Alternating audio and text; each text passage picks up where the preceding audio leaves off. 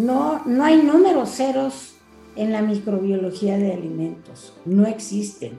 Que no los detecten ni con las técnicas ni con la frecuencia que se requiere es otra cosa. O porque se perfilan a un solo tipo de microorganismos, los más fáciles de encontrar y no esporulados u otro tipo de bacterias que, que tienen requerimientos complicados específicos para crecer. Y las industrias, la industria alimentaria. Bienvenidos a Desmenuzando la conversación con Yusapik un espacio del Consejo de Exportadores de Carne de Ave y Huevo de los Estados Unidos, patrocinado por The Ohio Soybean Council, donde los expertos de la industria de los alimentos comparten temas relevantes y de interés. Hola, ¿qué tal amigos? Bienvenidos sean todos ustedes a un nuevo podcast de USAPIC. USAPIC es el Consejo de Exportadores de Carne de Ave y Huevo de los Estados Unidos, USAPIC por sus siglas en inglés. El día de hoy tenemos invitada de lujo con Margarita Vega Lira, y con su tema Criterios microbiológicos en la industria alimentaria. QVP Margarita Alicia Vega Lira, egresada de la Escuela Nacional de Ciencias Biológicas. Intensive Training in Microbiology en el Center for Disease Control en Atlanta. Maestra en Ciencias. Especialidad en Microbiología. Auditor líder internacional en sistemas de gestión de inocuidad alimentaria. Trainer Trainer in HACCP System for the International HACCP Alliance. Entrenador en HACCP buenas prácticas y microbiología de alimentos en más de 40 plantas de la industria alimentaria. Hola Margarita, bienvenida sea a este podcast. Hola, mi querido Jaime, con gusto, igual que siempre, escucharte, saludarte y poderte agradecer la oportunidad que nos dan para poder verter nuestros criterios, experiencias, conocimientos a un público que seguramente es muy amplio y muy importante. Gracias. No, gracias a usted, Margarita. Bien, el día de hoy, Margarita, estamos hablando sobre los criterios microbiológicos en la industria alimentaria. Yo primero preguntaría ah, para nuestra audiencia que, no está muy, muy familiarizada con, estos términos, eh, deme una definición de, criterios microbiológicos o cómo se usan estos. Mira, los criterios microbiológicos son eh, tener definiciones o márgenes de microbiológicos para aceptar o rechazar un producto. Yo, yo quisiera decir, eh, porque yo creo que no tienen más de 10 años que es muy poco comparado con el HACCP, con cualquier otro sistema de calidad en alimentos, que han tenido mucho auge, porque en función de ellos se define la, salud, lo permitido en un alimento, en función de la salud y en función de la vida media de los productos.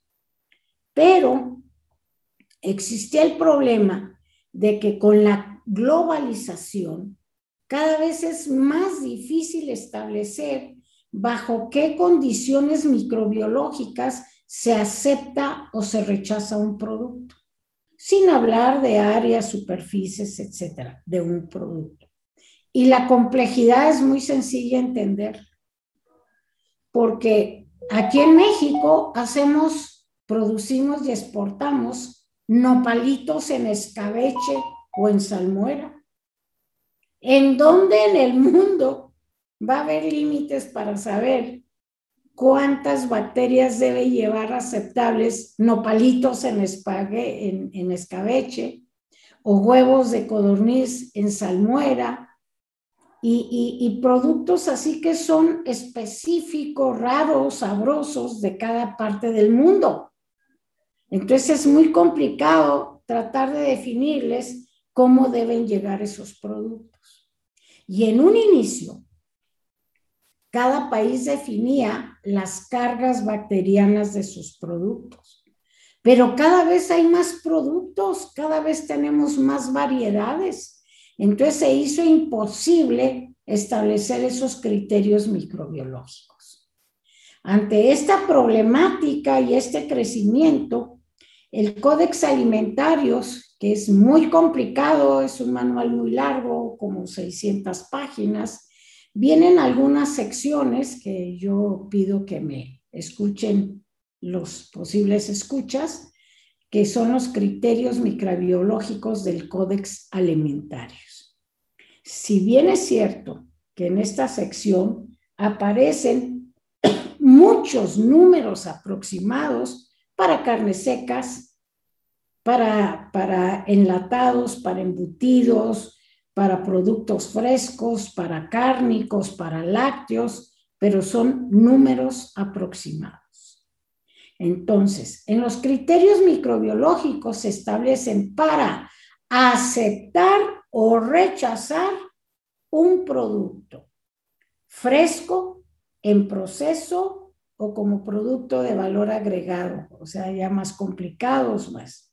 Pero siempre, perdóname Margarita, siempre dentro de la planta. O sea, estamos hablando del proceso de la planta desde que inicia el, el, trabajo para realizar ese producto alimenticio hasta que está en el embarque, por ejemplo. Antes de salir de la planta, tienen que observarse esos criterios. Mira, hay algo que muy, muy pocas plantas lo hacen. A veces haciéndolo no dimensiona la importancia que tiene. Para que cada planta establezca sus criterios microbiológicos de aceptación y rechazo. Yo lo que siempre recomiendo, y fíjate que se me hace muy raro porque no hay mucha literatura en, en las redes de información, en internet o eso, pero yo siempre recomiendo que cada planta establezca su perfil microbiológico, como tú lo mencionabas hasta ahorita. El perfil microbiológico. Si yo voy a hacer una carne de hamburguesa, ¿qué carga bacteriana tiene la carne, que es mi materia prima? Cuando la recibo, ¿qué carga bacteriana tiene? Luego la meto a, congelación, luego la meto a descongelación, luego entra a molienda, luego viene integración de producto, luego viene formado, luego congelado. O sea, en cada uno de estos pasos cómo se comportó la carga bacteriana con la que recibió, se aumentó, bajó o hay más variedad de carga bacteriana. Cuando tú haces ese perfil microbiológico de tu producto, o, tan diferente, o habrá tantos perfiles microbiológicos como productos diferentes produzcas. Y de ahí partes para saber con qué cantidad de bacterias son aceptables en cada parto del proceso y como producto terminado. Entonces, tú tienes ahora, cada empresa, cada empresa es responsable de definir sus criterios o límites de aceptación y rechazo en proceso y básicamente en producto terminado. Entonces se hace con una evaluación de lo que regularmente tienen de un análisis de sus resultados. Nosotros estamos apoyando mucho, son mensuales, son anuales, etcétera, y se sacan estadísticas de qué es lo que tienes, de tal manera que cada empresa defina con qué carga acepto y libero producto, con qué carga puedo no sacarla, pero puedo reprocesar o, con cuánta carga y de qué tipo de bacterias eh, se llama basura. Ok, entonces estamos hablando de que cada departamento, cada área del proceso, como ahorita lo comentaba, que si la descongelación, que si la, molienda, el eh, proceso, la mezcla. la mezcla, etcétera, etcétera, cada una de esas toma una muestra de la materia prima que se está procesando. Se manda a un laboratorio interno o externo para ver la cantidad, la, ¿cómo le llaman? La, microbiana. La cantidad, y tipo de flora bacteriana. Flora bacteriana. Entonces, eso ah, va a determinar si es, si es, si lo aceptan o no. Vaya, ven si, si causa algún tipo de enfermedad o no en ese área específica. Sí, y mira, más que eso, las bacterias son altamente resistentes y más que resistentes, adaptables. Primero adaptables y luego se vuelven resistentes. Y cuando no hacen esos estudios primarios, no saben qué está pasando en lo que ahora se llama ecología microbiana en su planta. Y de repente pasa que después de tres, cuatro años, ¡pum!, un brote y empieza a bajar la vida en aquel y a descomponerse el producto. Y luego dicen, siempre hemos estado bien y fue de repente. Y yo les digo, no, nunca estuviste bien, se te salió ya de control, pero nunca has estado bien porque no conocía.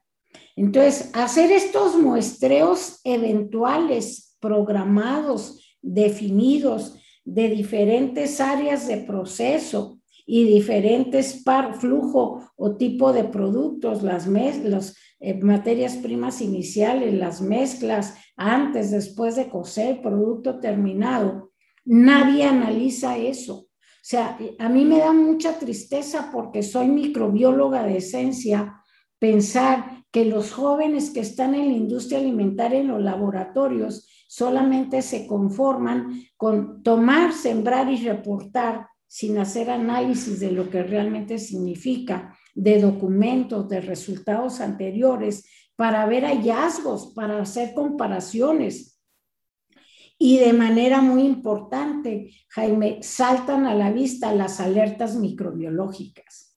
Cuando hay una contaminación con bacillus, con levaduras y el peor de los casos, con el género pseudomonas que, se esconde, que resiste a sanitizantes. Y luego de repente me dicen, estábamos muy bien y de repente le dije, a ver, préstame y nos ponemos a, revisar la documentación y le digo, mira, esta bronca seria que te va a costar o te está costando mucho, tenía tres años cantada, ya existía hace tres años, pero como nadie revisa nada, no hacen esas evaluaciones, se pasan y como todo se acumula hasta que truena. Esa es la importancia. Y ahí es donde se determinan los límites de aceptación y rechazo. Y claro, empiezas, a, empiezas a buscar, haces, por ejemplo, 20 pruebas eh, por decir algo fácil, ¿no? 20 pruebas de producto terminado y dices, ah, tuve tantas de esta bacteria, tanta de esta, pero en esta fue muy poquita, en esta fue mucha. Y empiezas a, abrir los ojos porque a veces más, a veces menos. Luego las sumas y sacas, ah, ¿cómo se llama? Válgame la fórmula. ¿Promedios? los promedios y establece cada planta, en cada producto, en cada proceso, sus límites de aceptación y rechazo. No traten de buscarlos ni compararlos con otros, porque nada es igual.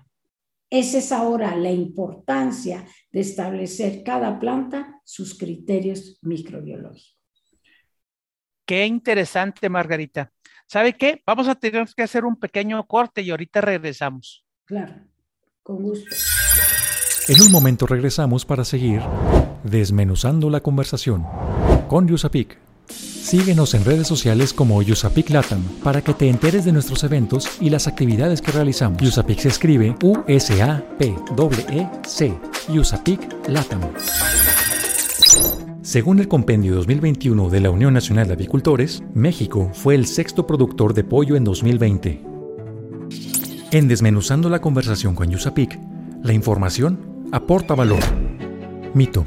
En la industria alimentaria hay la tendencia de manifestar que las cargas bacterianas son cero o muy bajas en producto terminado. Continuamos con este interesante tema. Estamos desmenuzando la conversación con Yusapik. Margarita, entonces lo que acaba de decir el mito es que la industria alimentaria tiende a manifestar cero carga bacteriana en sus productos terminados o muy baja carga bacteriana. ¿Esto, esto es cierto? No, claro que no. No, no hay números ceros en la microbiología de alimentos. No existen. Que no los detecten ni con las técnicas ni con la frecuencia que se requiere es otra cosa. O porque se perfilan a un solo tipo de microorganismos los más fáciles de encontrar y no esporulados u otro tipo de bacterias que, que tienen requerimientos complicados específicos para crecer. Y las industrias, la industria alimentaria, híjole, también me da pena decir, entre menos hagan mejor. Entonces, esos son limitaciones muy, muy severas, muy serias para establecer los criterios microbiológicos. Entonces, a ver, perdóname, entonces de acuerdo a esto, Margarita, ¿cuáles son las pruebas básicas para determinar los criterios microbiológicos? Bueno, mira, me voy a regresar un poquito a la, plática anterior, a, la pregunta anterior. No existen números ceros ni son tan bajos como pretende. Y esto sucede porque no tienen en el laboratorio, que son los responsables de esto y de interpretar los resultados, el conocimiento, el, entrenamiento necesario para establecer los criterios microbiológicos. Por ejemplo, ¿qué es una carga bacteriana baja? ¿Qué es una carga bacteriana moderada, alta, incompatible? O sea, cuando no saben eso, dime entonces cómo reportan y cómo interpretan. Ese es el problema. Entonces el mito es que dicen, ah, bueno, nosotros tenemos números ceros. Mira, he estado en empresas que reprueban las auditorías porque en las descripciones, en sus documentos HACCP o lo que tengan, ponen eh, permitidos de 10 a 50 bacterias en salchichas, por decir un ejemplo. Y resulta que ve sus resultados y tienen mil, mil quinientas. Oye, esta que tú dijiste que debía tener 10 o 50 y tiene mil quinientas. ¿Las tiras o qué haces? ¿Qué hacen con ese producto? Ah, no, pues sale el mercado. Entonces, ¿por qué no actualizan los documentos? Y ya han llegado a no pasar auditorías por esa falsedad entre lo que declaran y entre lo que tienen. Y ahí te das cuenta que no hay un lineamiento microbiológico para interpretar. En otras palabras, Jaime, le tienen miedo a, declarar bacterias de mil, de cinco mil, de hasta diez mil, hasta de cincuenta mil por gramo o mililitro. Le tienen miedo y eso es lo que tienen. ¿Sí? y mira, yo creo que vale la pena decir, los laboratorios que están en la industria alimentaria automatizados o los laboratorios de servicio que estamos acreditados y automatizados. Cuando metemos un producto y vemos lo que ellos tienen en su laboratorio, nuestros números son más altos. ¿Por qué? Por la sensibilidad de los equipos. Y luego nos dicen, es que el equipo no sirve marca además de lo que, no, güey, sirve mucho más de lo que tú tienes. Lo que pasa es que tú estabas acostumbrado a sistemas más lentos, más limitados que los automatizados. Y aquí te demuestro que tus cargas siempre han sido más altas de lo que siempre has declarado. Pero el gran problema, y, así lo voy a decir, el gran problema de la industria alimentaria, que como no han sabido interpretar la microbiología, no han sabido establecer sus criterios, han acostumbrado a sus clientes a pasarles cuentas muy bajas. Y cuando les sale en lugar de 100 mil, ya no saben qué hacer. Porque te dije que te iba a dar 100 bacterias por gramo y tengo mil, mil quinientas.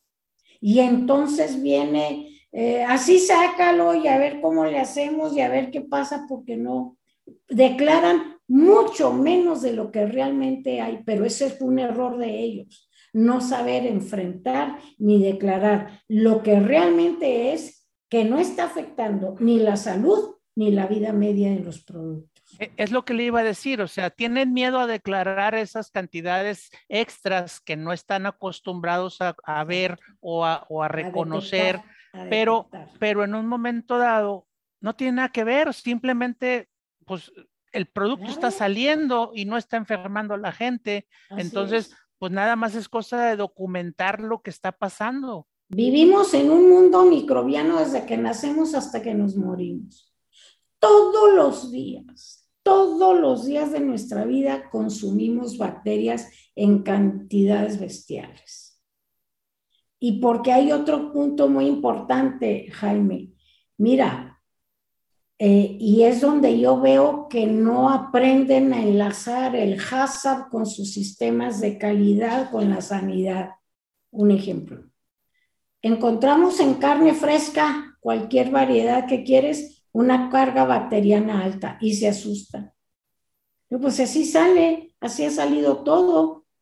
Vendes carne cruda, ¿cómo crees que vas a, por eso, si nomás haces cinco muestras, y procesas cinco toneladas, no, pues nunca las vas a encontrar. Pero eso no quiere decir que no saques con cargas bacterianas altas. ¿Sí me explico? O sea, Ajá, totalmente. Nos ha tocado, nos ha faltado mucha visión microbiológica. ¿Y, ¿Y cuáles son las pruebas básicas para determinar esos criterios, Margarita? Mira, hay dos grandes grupos y son muy fáciles y muy diferentes unos de otros las indicadoras, por eso se llaman así, te indican que algo de tus buenas prácticas, te indican que algo de tus controles te están fallando.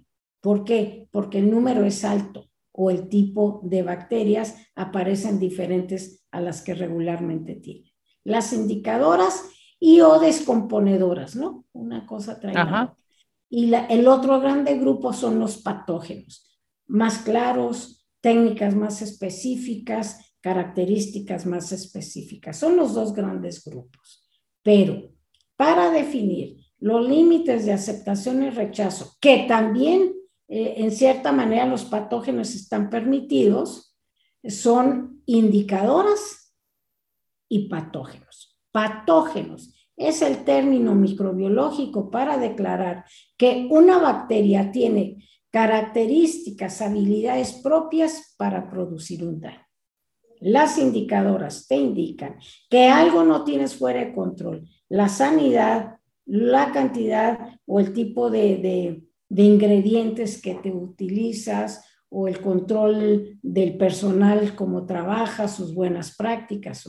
Así es. Indicadoras y patógenos y para criterios microbiológicos de vida de anaquel y de controles internos, indicadoras. Excelente. Entonces también hace un momento comentaba que, que sí se pueden encontrar patógenos en productos cárnicos frescos y o procesados. Claro. Y, fíjate que todavía más en, en productos frescos que en procesados. ¿Y, qué es lo que tenemos que hacer ahí, Margarita? ¿Cómo, o sea, qué, recomienda eh, a alguien que maneja productos frescos, empacados? Entender que encontrar patógenos en carne fresca es parte del producto, no se lo puedes quitar. No puedes tú tener la garantía de, de, de, pollo sin salmonela, pues es parte, la salmonela es parte propia de la ecología microbiológica de los pollos. Tú no puedes pensar en carne de res sin E. coli o 157 o cualquiera de las steaks Chiga, Light, Toxinicolais, que eso quiere decir. E. colis eh, productoras de toxina como la de Chigela, que ahora sí se denominan.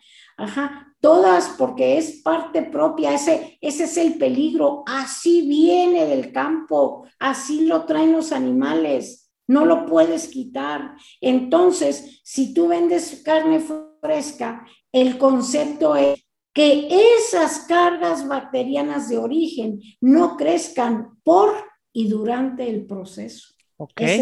Esa, es, la parte de control del hazard.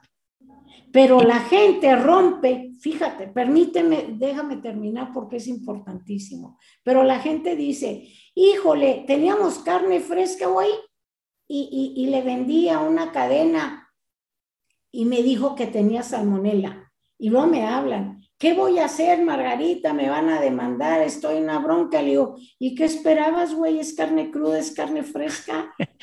¿Qué esperaban? Tiene que haber. Y no puedes procesar y probar de mil kilos, mil pruebas. Y la gente, lo que no ha entendido, Jaime, es que, que no lo ligan ¿Qué va a pasar con ese producto contaminado? No te lo comes crudo.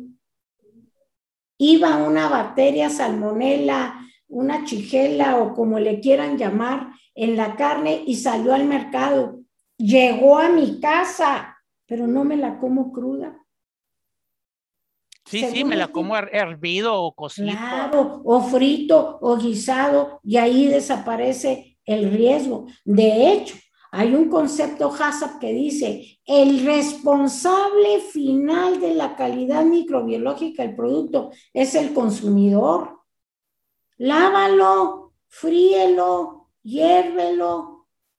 ¿Me, me entienden? sí, sí, entonces, pero dicen, hubo salmonela y se quieren morir porque ya piensan que esa salmonela va a llegar a la mesa, a la boca de todos los consumidores. Y no ven y no empiezan a ir. ¿Qué va a pasar? ¿Qué falta de proceso con esa carne que iba contaminada con un patógeno? ¿Qué proceso va a llegar antes de que lo consuman? Y como cortan, no empiezan a ligar nada, todo lo tienen fraccionado. Ese es el problema. No sé si me expliqué. No, totalmente. Ahora, yo también he escuchado mucho, Margarita, de, de antimicrobianos que se utilizan en los, en, los, ah, en los procesos antes de que la carne salga a la venta al público, pues se le puede eh, añadir, añadir algún antimicrobiano que reduce el, riesgo de que esa, ese, ese, patógeno o esa bacteria este, cause algún daño al público, ¿verdad? Entonces, pues esa es una solución también eh, usar antimicrobianos. estos antimicrobianos tienen dos nombres y, no sé si me equivoque, pero hasta donde me da lo que yo sé. Esos antimicrobianos tienen dos nombres, Jaime. Conservadores cuando son de la rama químicamente hablando. Benzoatos, sorbatos, sales cuaternarias que no están muy aceptadas, pero que las usan. Esos son químicos orgánicos. Y los químicos biológicos son aditivos. Los biológicos son los que vienen de productos naturales y que están aprobados para hacer mezclas, para rociarse en los alimentos y no tienen los efectos de los conservadores. Claro que están permitidos.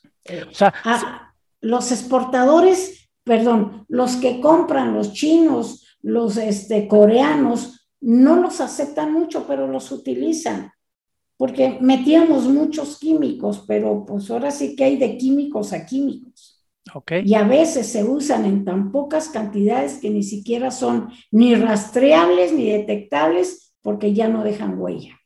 Ya. Entonces ahora hay muchas cosas de, novedosas. Y, esto, eh, esta, para aclararle al, público que nos escucha, esto es exclusivamente para el uso dentro de las plantas de proceso de la industria cárnica, por ejemplo, ahorita que hablaba de rociarle a la carne, es rociar en la planta, en el proceso, para detener un poquito la carga microbiana en todo caso y extender la vida en aquel de los productos. Sí, de hecho, en la USDA ah, pueden buscar lo que le llaman intervention, un proceso de intervención. Un ejemplo. Ah, estás procesando pollos o filetes o partes eh, traseras de cuartos traseros de un, de un animal, ¿no? están en la parte de, corte. A veces, cuando la, la, producción es muy abundante, se llegan a caer porque se empujan y se caen al suelo. Entonces, nosotros hemos puesto muchas veces estos procesos de intervención. Se lavan y se meten en una solución antimicrobiana, que regularmente es la orgánica que usamos, eso se llama intervención y está permitida. Es válido. Es válido totalmente. Y cuando no, cuando no la autorizan, de todas maneras lo usan porque estos son tan, tan diluidos que no dejan, no son rastreables, no dejan huella. Son ácidos orgánicos. Excelente. Muy bien, Margarita. Pues vamos a hacer otra pausa para continuar con nuestra plática en un ratito más, ¿ok? Listo. En un momento regresamos para seguir desmenuzando la conversación con Yusapic. Visítanos en www.usapic.org.mx para que conozcas más de nuestra organización. Además encontrarás información de la industria, productos, recetas, eventos, actividades y el compendio de importación. Recuerda www.usapic.org.mx. USAPIC se escribe U-S-A-P. E C. Según el Compendio 2021 de la Unión Nacional de Avicultores, en 2020, la industria avícola generó 1.26 millones de empleos, de los cuales 210 mil son directos y 1.05 millones indirectos. En Desmenuzando la conversación con Yusapik, la información aporta valor. Estás escuchando Desmenuzando la conversación con Yusapik, presentado por el Consejo de Exportadores de Carne de Ave y Huevo de los Estados Unidos y patrocinado por The Ohio Soybean Council. Dato. La microbiología es la mejor herramienta para controlar y extender la vida de anaquel de un producto y garantizar la salud de los consumidores. Continuamos con este interesante tema. Estamos desmenuzando la conversación con Yusapik. Qué interesante, Margarita. Acabo de escuchar en el dato que la microbiología es esencial para extender la vida de anaquel de un producto y, y, garantizar la seguridad de, de, los consumidores. Qué interesante es esto. Sí, mira, es la mejor herramienta que existe en la, industria alimentaria o cada empresa que tenga sus laboratorios o que busquen el apoyo de laboratorios acreditados. Pero a mí lo que me da mucha tristeza, que casi después de 20 años del HACCP, sigan tan limitados en este concepto, si como siempre digo, y no es que yo lo diga, está escrito, es una realidad. La microbiología es la mejor herramienta para el control interno de un producto y liberarlo con todas las garantías que tiene que hacer. Yo me pregunto, yo me pregunto, ¿A quién dentro de la empresa le ha faltado la visión de entender qué es esto? Los jóvenes que están en laboratorio no los capacitan y los convierten en técnicos. Siembra y reporta y nadie interpreta. ¿Sí? Es uno de los lados flaquísimos como microbióloga que soy, no sabes qué tristeza me da, cuánto me preocupa, porque como que consideran que tener un buen laboratorio de microbiología o un buen servicio de microbiología es costoso, cuando de ahí depende la integridad del producto en todos sentidos. ¿Cómo es que no lo han visto? ¿Cómo es que cada empresa cada año compran plumas, uniformes, todo, pero nunca aumentan nada para el laboratorio? Lo consideran caro y de ahí depende toda la fortaleza de vida del producto y de salud de un consumidor. Es, es increíble que esto todavía suceda en nuestro país. Y, estamos hablando, Margarita, de, de, ahorita que dijo, lo consideran caro, etcétera. Es, ¿Estamos hablando de reactivos para tomar muestras y para comparar o estamos hablando de equipo, detector, no sé cómo, cómo llamarlo? Mira, este, sensibles.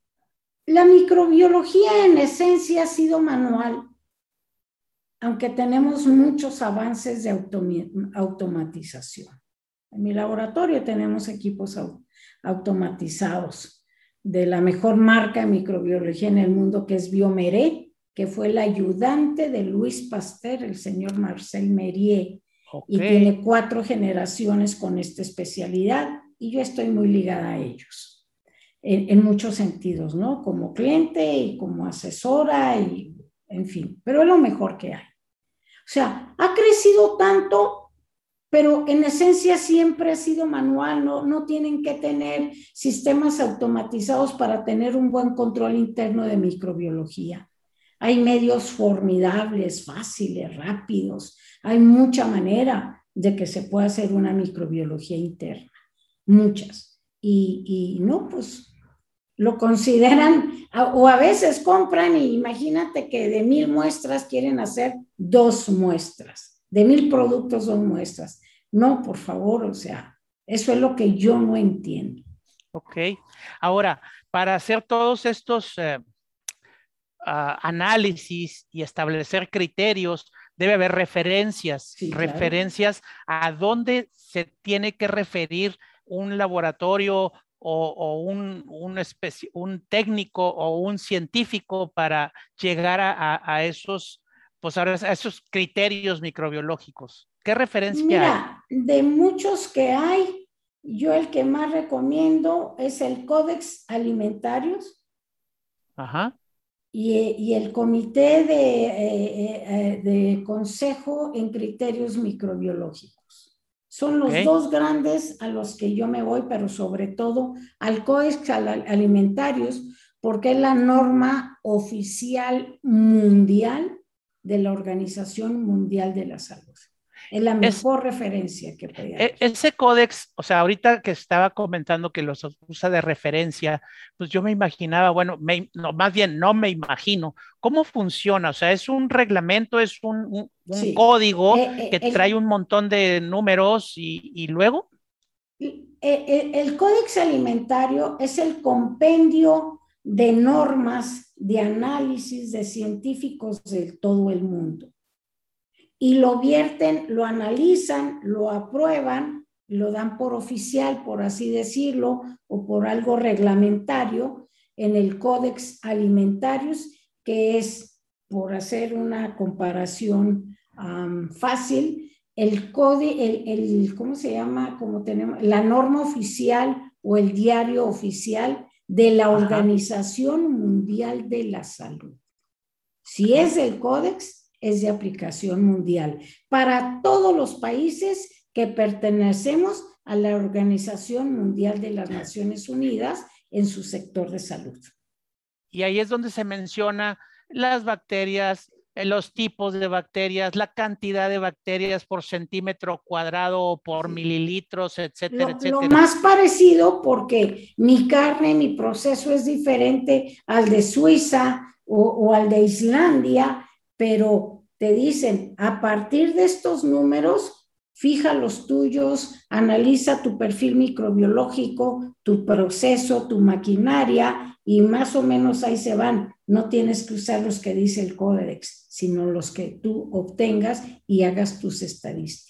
Muy bien. Ahora, ¿los criterios microbiológicos son específicos para cada producto o para cada empresa, Margarita? Sí, claro. No, mira, más bien para cada producto, claro, para cada producto de cada empresa. Pero, por ejemplo, no son iguales para lácteos en tantos derivados que hay. No son iguales las cargas bacterianas ni los números permitidos para carne fresca que para carnes coscurados o para embutidos. ¿Me entiendes? Todo eso no son los mismos para, lácteos procesados como yogur o como jugos o como purés o para dulces. O sea, todos son diferentes porque las bacterias son diferentes por sus habilidades de resistir o adaptarse a esas características de alimentos ácidos, altos en contenidos de sales o azúcares o con muy poco humedad o con mucha humedad, como serían, o los pHs. O sea, las cargas y los tipos bacterianos dependen de las características de cada grupo de alimentos. Okay. Y también una guía importante para eso es el Food Code, el código de alimentos de la FDA. Yo cuando estoy así frente a grupo son las, este, ah, los fundamentos válidos, aceptados en el mundo, estos dos documentos. El Food Code, el Códex Alimentarios, el otro es el Food Safety Systems, así lo encuentran en Internet. Y, bueno, hay que dedicarle tiempo y pasión. Margarita, ya para concluir nuestra plática del día de hoy, lo cual lamento mucho. Gracias, yo también. ¿Qué recomendación le daría a usted o qué conclusiones tendríamos de, esta plática? ¿Qué recomendación le daría usted a, las personas que nos escuchan que tengan que ver con la industria de los alimentos, a, aquel empresario o aquel encargado de, laboratorio que, está haciendo los análisis microbianos de, de los productos? ¿Qué recomendaciones les haría? Mira, híjole, serían recomendaciones y permíteme la expresión, un grito desesperado. yo, creo que los altos mandos gerenciales, directivos, hasta dueños, ya tienen la obligación de involucrarse y de preguntar un poco más y de apoyar un poco más esto. Los medios, los mandos intermedios, que son los que están más involucrados en la operación, se deben de interesar o facilitar a su gente que se dedica a esto a que sean mm, más enterados, que estén mayor informados de lo que tienen que buscar, porque esto no tiene más que un concepto, beneficios. El día que se convenzan de la herramienta extraordinaria que es la microbiología para el control de sus procesos y sus productos, tendrán una visión muy diferente y, que se va a reflejar obviamente en la calidad de los productos. La, mira, un día le dije a un señor, ¿qué le interesa a usted más? ¿La vida de anaquel de los productos o la salud de los consumidores? Y me contestó de una, de una certeza extraordinaria que es como una conclusión de esto. Dijo, mire, como empresario, la vida de Anaquel. ¿Por qué? Porque se llama mucho dinero. Como ciudadano del mundo, la salud de los consumidores. Pero entre uno y otro me deja más dinero la vida de Anaquel. Ándale. Ok. Sí, o sea, más claro, nada. Es la herramienta más poderosa que tiene una empresa para mejorar y controlar sus productos con las dos garantías básicas de los alimentos indiscutibles. Vida de Anaquel desde el punto de vista economía y salud al consumidor desde el punto de vista humano. Excelente. fácil. No, grandioso, Margarita. Muchísimas gracias por, por habernos acompañado en este capítulo. Le agradezco infinitamente, como ya lo dije un par de veces, eh, es un placer estar platicando con ustedes estos temas. Este, pues no nos queda más que retirarnos, agradecerles su presencia, agradecer también a nuestros eh, patrocinadores de Ohio Soybean Council, así como también a el Consejo de Exportadores de Carne de Ave y Huevo de los Estados Unidos. Yo le digo a mis, eh, a mis a, las personas que nos escuchan que no, no se olviden de, de, suscribirse a este canal de podcast para que puedan seguir eh, escuchando los, los podcasts que, que, siguen, que vamos a, a seguir eh, mandando al mercado. Este, también les pido, por favor, que si tienen alguna pregunta, alguna, alguna duda de lo que aquí se habló, de lo que la doctora Margarita, la química Margarita Vega nos estuvo platicando, este, por favor escríbanlo y nosotros le haremos llegar sus comentarios para que ella en un momento dado se pueda comunicar con ustedes y ampliar ampliar sus dudas, no, más bien contestar sus dudas. Muchísimas gracias a todos. Yo soy Jaime González. Yo soy Jaime González, soy consultor de USAPIC. Nos vemos en la próxima. Gracias. Desmenuzando la conversación con USAPIC, por esta emisión ha llegado a su fin. Te invitamos a que te suscribas a nuestro podcast, comenta lo que más te gustó en este capítulo y deja tus dudas para nuestros expertos. Estaremos atentos a resolverlas.